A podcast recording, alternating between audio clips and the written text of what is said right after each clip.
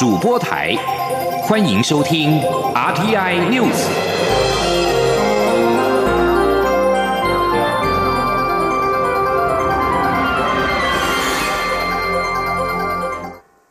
各位好，我是主播王玉伟，欢迎收听这节央广主播台提供给您的 RTI News。今天是二零二一年一月五号，新闻首先带您关注。英国的二零一九冠状病毒疾病 （COVID-19） 变种病毒疫情延烧，首相强生四号晚间宣布，英格兰地区从午夜起再度进入封城阶段，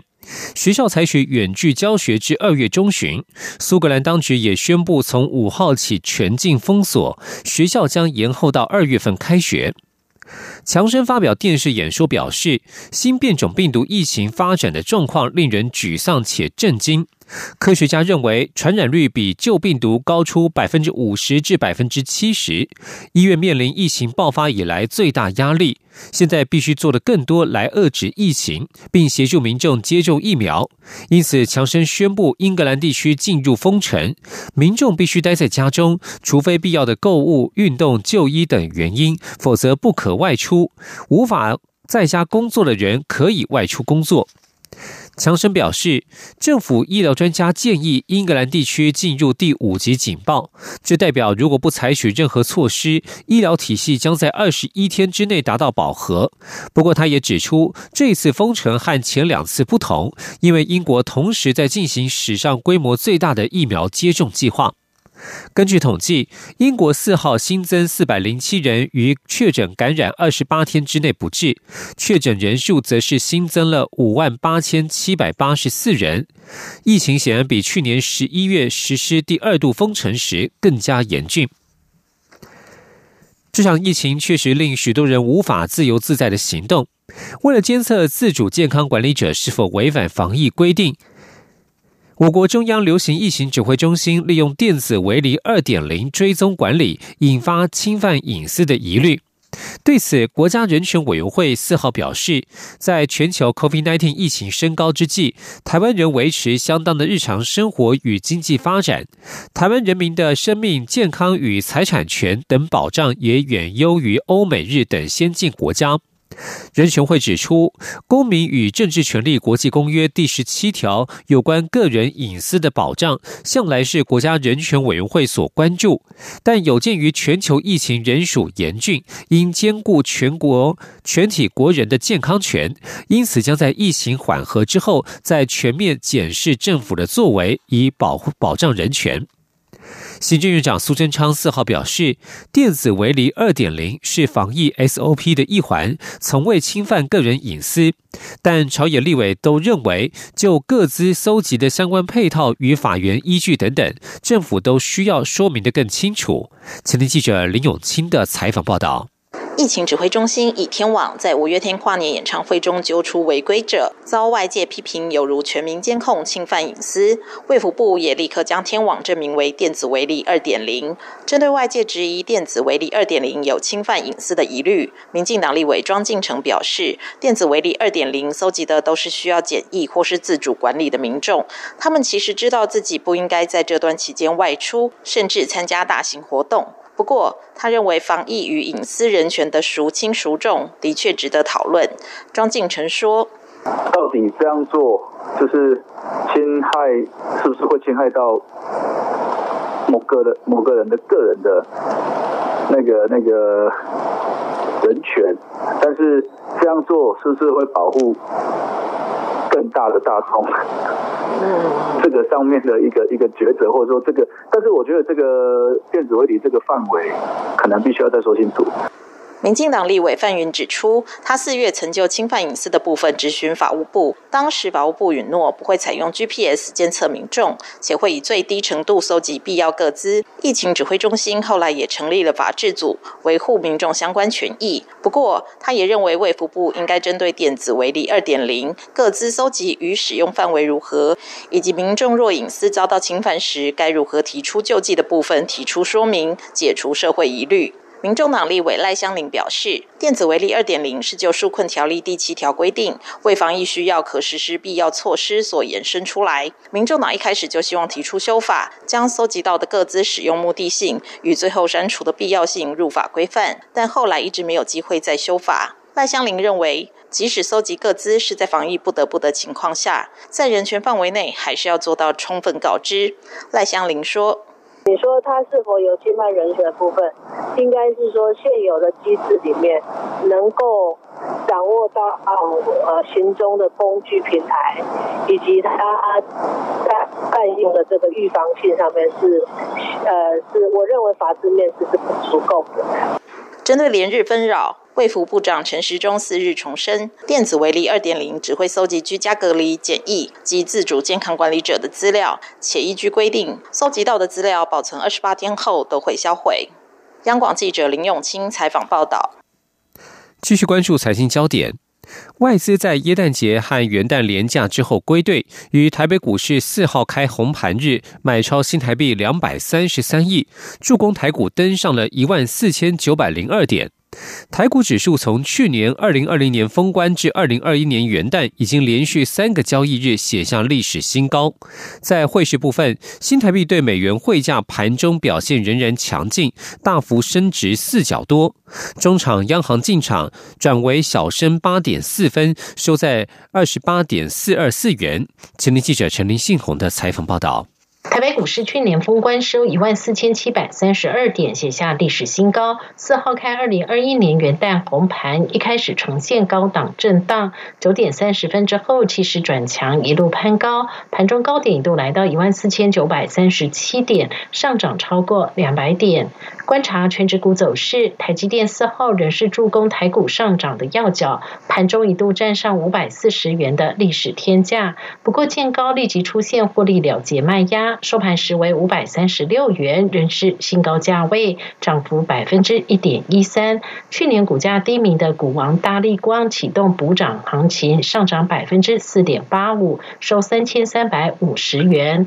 另外，红海研究院选在二零二一年的第一天揭牌，红海强调，这象征台湾最大电子制造集团加速转型为科技研发。红海集团创办人郭台铭喊话，台湾要有更多护国神山。希望红海集团迎头跟上台积电，带动彭家军股票大涨，创下三年来新高。台北股市在二零二一年的第一个交易日，中场收一万四千九百零二点，大涨一百六十九点，连三个交易日指数创高。外资放长假归队，买超新台币两百多亿。国泰正奇顾问处经理蔡明汉说。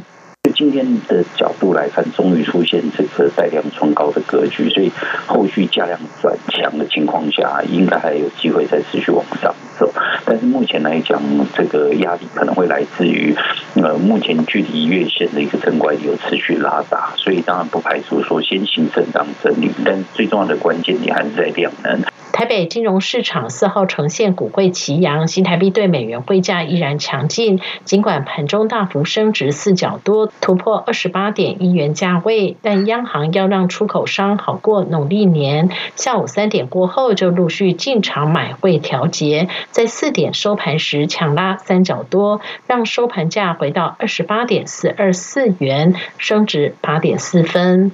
中央电台记者陈琳信鸿报道。继续关注国会动态，立法院将召开临时会处理总预算案。国民党团预告将严审预算，要求蓝委认真提案冻结或删减预算，替人民看紧荷包，能审则审。针对临时会恐怕陷入焦土战，民进党团则是呼吁提案删减预算要有正当正当性，切勿乱带民粹风向，否则有失百年威权大党的风范。前天记者刘玉秋的采访报道。民进党立法院党团拟提案在一月十一号起展开为期三周的临时会，审查新年度的中央政府总预算、国营事业单位预算以及前瞻建设第三期等三大预算，并期盼总预算与国营事业预算同步完成审查，改变国营事业预算常常预算变决算的情况，跨出国会改革的第一步。不过，国民党团预告将严审预算，并要求每位蓝委认真提出修。修正动议来把关预算。国民党团总召林维洲表示，政府近年在军购、防疫纾困、推动风电等各大政策上花了大笔经费，国家财政不佳，现在又要调涨健保费、劳保费，国民党团将善尽在野党的天职，能审则审。在野党最大的功能就是看紧荷包，这一次我会比较严格要求说，大家都要认真严审。啊，该删就删，该冻结就冻结。提案一定的数目，这数目当然不是强强强制一定要多少，因为每个人看预算就是认真看预算的意思啦，那不是形式化的。针对国民党团在临时会恐祭出海量策略严审预算，届时院会势必将上演表决大战。民进党团干事长郑运鹏表示，虽然删减预算是在野党的天职，但请提出正面理由，不要乱带民粹风向，否则有失百年威权大党的风范。民进党团副书记长何志伟也说，百姓都在看，若国民党团乱提删减案，影响政策的推行，非国家之福。社服的预算、学校的教育预算、医疗的预算，全部这样子卡，老实说，这样子会对国家哈会不好。老百姓的眼睛是雪亮的，火是很大的哈，拜托不要这样乱搞哈。民众党团总召赖香林则表示，民众党在委员会审查总预算时就已各尽其职，接下来进入朝野协商、院会处理时，也会就劳动基金弊案后续、健保节流、农业停灌等政策。上提出预算的删减、冻结等案，达到把关的目的，也期盼预算案能如期完成审查，不要拖延。时代力量党团总召邱显志则说，总预算的审查确实迫在眉睫，非常重要。但除了预算外，实力也会在召开党团会议，讨论总预算的审查重点与临时会是否还要建议提列的法案，届时再向外界说明。中央广播电台记者刘秋采访报道。继续关注国际情势，科威特外长阿马德纳瑟宣布，沙地阿拉伯四号晚间已解除对卡达的陆空封锁，这是结束波斯湾国家三年多以来分裂的重要一步。根据报道，波斯湾国家与埃及五号将签署协议，正式结束封锁。沙地、巴林、埃及、阿拉伯联合大公国以及卡以卡达支持恐怖主义以及与伊朗关系过度密切为由，于二零一七年六月宣布与卡达断绝政治、外交与经济关系，并对卡达实施了陆海空封锁。杜哈当局一再否认指控，强调断交之举毫无正当理由。就在各方致力于解决这场危机之际，波斯湾合作理事会在上个月宣布，卡达国王塔米姆获邀参加五号在沙乌地阿拉伯的所举行的高峰会。沙乌地新闻社报报道，沙乌地王储穆罕默德·沙尔曼当时曾经表示，峰会将具有包容性，引领成员国朝向统一和团结，迎向区域挑战。美国总统川普在卸任前上个月派他的女婿、白宫高阶顾问库许纳前往波湾地区，为华府盟友之间的这一场风波寻求解套。卡达与美国关系密切，境内有美军在中东最大军事基地。美国政府资深官员四号向路透社表示，波湾国家和埃及将会在峰会当中签署协议，结束对卡达的封锁。这是美国所寻求一连串中东协议的最新一项，而这些协议的目的在于建立反伊朗联合阵线，包括以色列和阿拉伯家最近达成的协议在内。至于伊朗，则是有更多的军事动作。伊朗通讯社四号报道，伊朗各部队预定在五号举行大规模联合无人机演习，主要的演习区域在中部地区。报道指出，为期两天的演习将出动陆海空军数百架作战无人机。演习大致区域在色姆南省，也包括了其他地区。报道并且指出，伊朗自制的这些无人机将演练近距离和远距离飞行的战斗、监视、侦察和电子作战等项目。同时，军方将举行展览，展出在无人机建造方面所达成的成就。伊朗宣布这项演习正是与美国关系紧张加剧的时刻，也是哀悼军事指挥官苏雷曼尼遭到美国无人机击杀一周年的隔天。这里是中央广播电台。是阳光穿透了世界之窗，是阳光环绕着地球飞翔。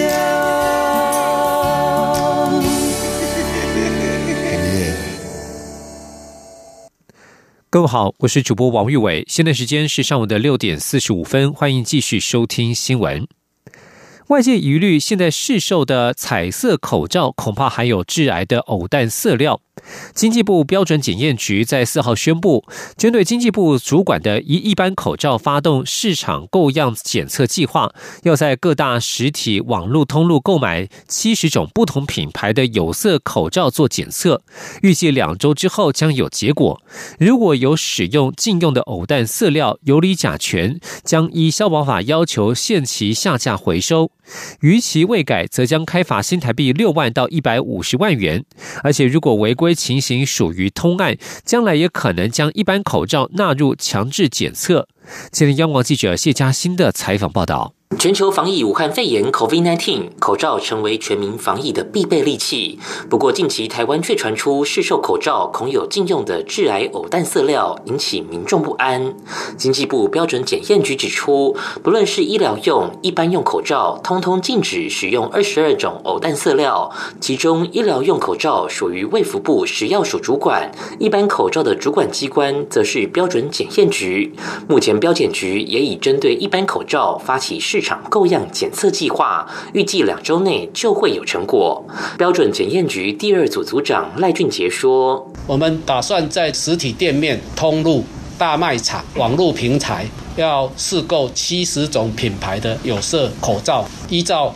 国家标准 CNS 一五二九零纺织品安全规范一般要求来执行禁止使用的二十二种偶氮色料。”啊，还有游离甲醛哈来做检测，大概两个礼拜内哈会将这个啊检测结果哈啊来做公布。标检局指出，一般防尘口罩不属于强制检验项目。依照消保法，若企业经营者有制造、贩售、输入，导致消费者生命、身体健康、财产安全危害，将要求下架、回收、改正。逾期未改，则依照消保法处新台币六万到一百五十万元以下罚款。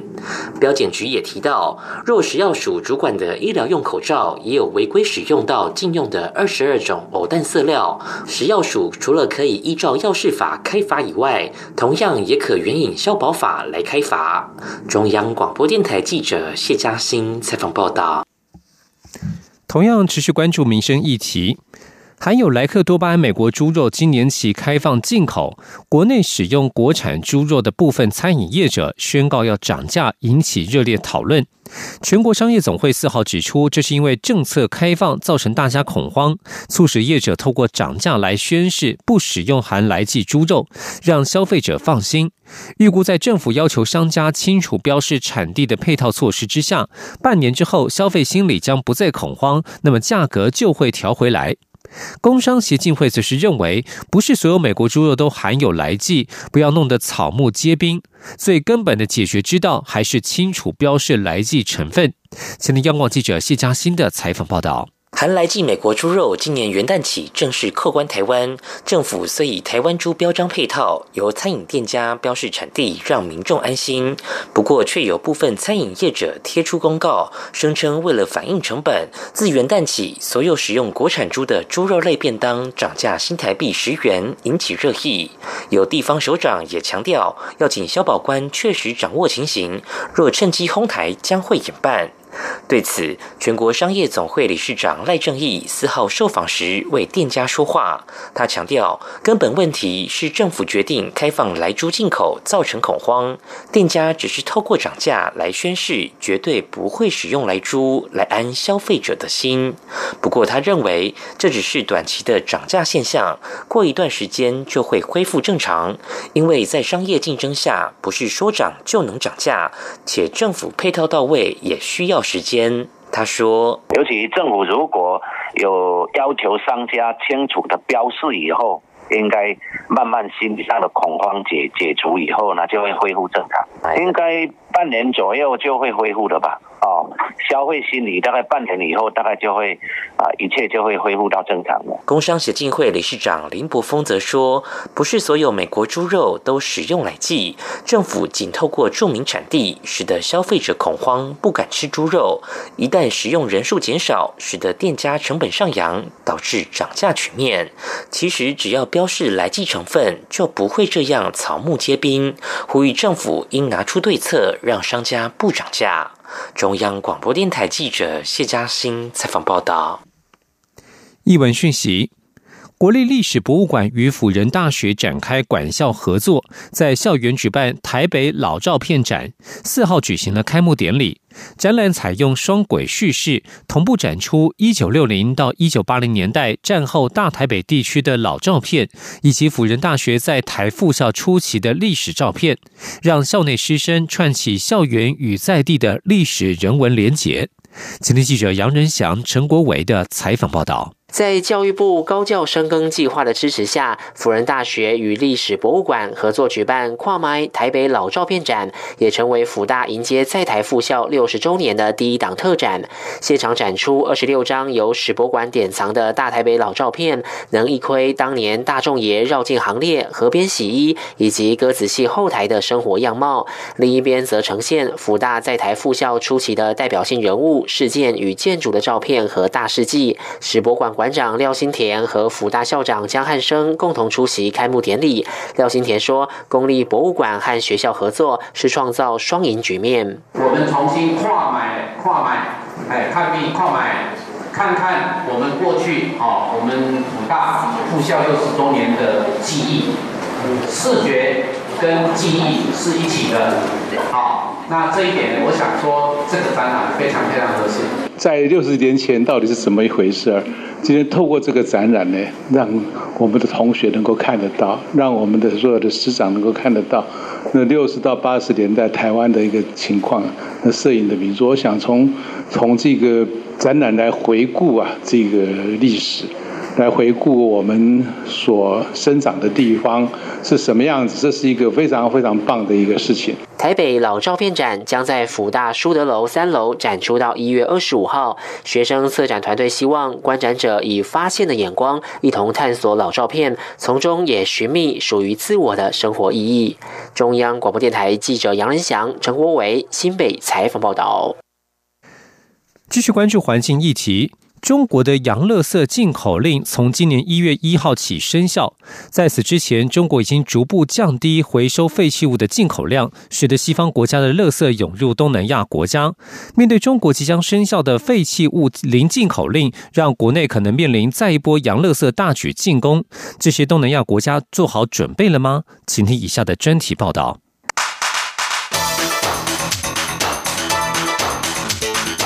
专题报道。中国从二零二一年一月一号开始全面的禁止进口固体废弃物，而早在这之前，中国已经逐年的减低回收废弃物的进口量，结果使得西方国家的垃圾不得其门而入，大举的涌进了周遭的越南、泰国等国。而中国强力推行管制洋垃圾，也逼着承接这些无处可去废弃物的东南亚国家做出了改变。特别是在塑胶废弃物进口加强了管制，而除此之外，这些东南亚国家在经济成长之下，也面临着国内垃圾量年年增加，而内外夹击之下，也考验各国当局的应对能力。中国是在一九九零年代末期，因为制造业蓬勃发展，而在缺乏原料的状况之下，对回收再利用的废弃物产生了巨大的需求。那么，这也为欧美的垃圾处理提供廉价的解方，因此就成为洋垃圾处理厂。洋垃圾指的就是经由国外进口的固体废弃物，包含了电子产品、塑胶制品、服装、医疗废弃物等等。但是，主要在环境保护的考量之下，中国国务院二零一七年公布了一项改革实施方案，从第二年开始要减低进口量。在这之后，洋乐色进口量就逐年的下降。二零一八年总共进口了两千两百六十三万吨，二零一九年进口了一千三百八十四万吨，两者跟二零一六年相比，分别下降了百分之五十一点四和百分之七十一。在去年度到十一月为止，进口废弃物的总量下降到了七百一十八万吨，比前年同期减少了百分之四十一。不过，中国减少洋垃圾的进口，却对邻近国家带来了威胁。跟中国大陆接壤的越南，是最受北京当局在二零一八年发布的这个打击洋垃圾进口政策冲击的国家之一。面对中国今年生效的废弃物零进口令，未来可能会涌入更多的外国垃圾量，再加上国内经济成长而暴增的垃圾量，越南当局必须要加速做好应对措施。根据越南的海关统计，越南在二零一八年进口了九百二十万吨的废弃物，比前一年增加百分之十四。面对进口垃圾涌入的问题，越南政府从二零一八年以来一直通过各种政策来严格的控制外国废弃物进口，包括修改规定来确保只允许优质的废弃物料进口，同时也加强执法，查缉非法的垃圾进口货柜。香港南华早报就报道，到去年的十月底，越南港口大约有三千三百个装有回收废弃物的货柜没有人认领，和二零一八年所看到的成千上万个货柜比起来，是大幅的降低。不过，根据越南官方在去年十一月公布的报告。大多数用在越南制造业的进口回收废弃物都没有达到官方因为环境保护考量所设下的标准，那么这将会对国内的垃圾处理能力造成更大的压力。另外，和世界许多在经济成长时面临垃圾大战问题的国家一样，近年来越南国内不断增长的垃圾量，也考验着当局如何的与时俱进，来有效处理大量的垃圾。根据越南环境部的数据，从二零一零年到二零一九年，越南国内的固体废弃物它的成长是百分之四十六。然而，处理回收的能力还是有待加强。在去年产生的大约六万四千七百吨的民生垃圾当中，回收率大概只有百分之八到百分之十二，而超过三分之二是以掩埋的方式来处置。作为塑胶生产和消费大国的越南，在国内生产的塑胶超过一半是一次性的产品。面对外国进口和本地产生的垃圾量夹攻之下，越南政府在二零一九年宣布，要在二零二五年之前完全的禁止塑胶废弃物的进口，减轻它的环境负担。另外一个面临来自西方富有国家倾倒废弃物的东南亚国家，也是世界第五大的塑胶生产国泰国，他们已经宣布从今年二零二一年开始全面的禁止外国塑胶废弃物进口。在这之前，泰国已经在二零一八年的七月禁止电子废弃物进口，同时停止发放新的塑胶废弃物进口许可证。但是，环境人士认为，除非泰国政府痛定思痛，杜绝贪腐的问题，否则这项禁令将是形同虚设。朱拉隆功大学的访问学者佐佐木创，他就告诉南华早报，根据现行的进口垃圾禁令，二零一九年七月之后，已经没有任何有效的进口许可证了。而理论上，泰国不应该再看到任何外国的回收塑胶废弃物，但是进口还是在继续。环境组织泰国生态警示复苏的主任潘冲他就说：“过去泰国会进口这么多的塑胶垃圾，贪污可以说是一大原因。许多回收商会贿赂地方官员来得到进口许可。”潘冲说：“中国回收商在二零一七年左右大举的搬迁到泰国，而由于当局的疏忽还有贪腐问题，泰国因此变成了塑胶和电子零件废弃物的大型垃圾场。”他警告，除非当局能够大力的采取行动，否则二零二零年会有更多当地的社区深受在回收过程当中使用化学物所造成的污染之害。面对中国今年全面的禁止进口回收废弃物，国际环境组织绿色和平东南亚倡议的专员艾吉拉他表示，如果看到了许多塑胶垃圾再次的找到方式进入东南亚以及发达国家，利用东南亚国家程度不一而且不一致的废弃物管理政策来推动他们的塑胶垃圾出口，他不会感到意外。艾吉拉也提醒，东南亚国家要终结西方废弃物在不同国家找去处的这种恶性现象，区域应该要共同努力。东南亚国家协会必须要严正以对，发表终结塑胶垃圾进口贸易的紧急共同宣言。在此同时，东南亚各国也责无旁贷，应该要加速提高国内的垃圾回收处理能力。以上国际专题由张雅涵撰稿，海清清播报，谢谢您的收听。以上新闻由王玉伟编辑播报这里是中央广播电台台湾之音。